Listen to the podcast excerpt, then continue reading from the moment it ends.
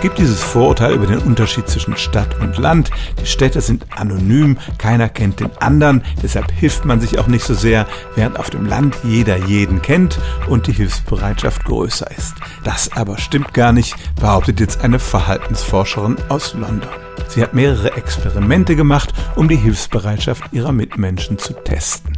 Zum Beispiel hat sie adressierte und frankierte Briefe rumliegen lassen und geschaut, ob jemand kommt und die in den Briefkasten wirft. Sie hat in Gegenwart von anderen Passanten einen Stapel Karteikarten fallen lassen, um zu schauen, wer ihr beim Aufsammeln hilft. Oder sie ist zehn Meter vor einem Auto auf die Straße getreten, um dann mal zu sehen, wer denn anhält und sie die Straße überqueren lässt.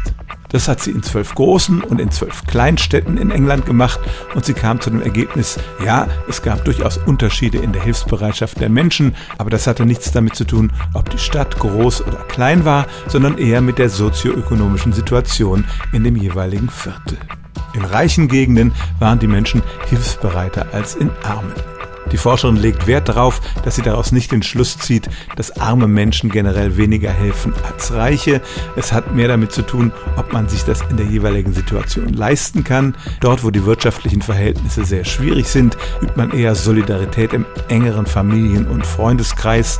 In den wohlhabenderen Gegenden ist man weniger misstrauisch gegenüber Fremden und kann es sich einfach leisten, denen auch mal zu helfen. Also, es gibt regional durchaus Unterschiede in der Hilfsbereitschaft der Menschen, aber es ist kein genereller Gegensatz zwischen Stadt und Land. Stellen auch Sie Ihre alltäglichste Frage unter stimmtz.radio1.de.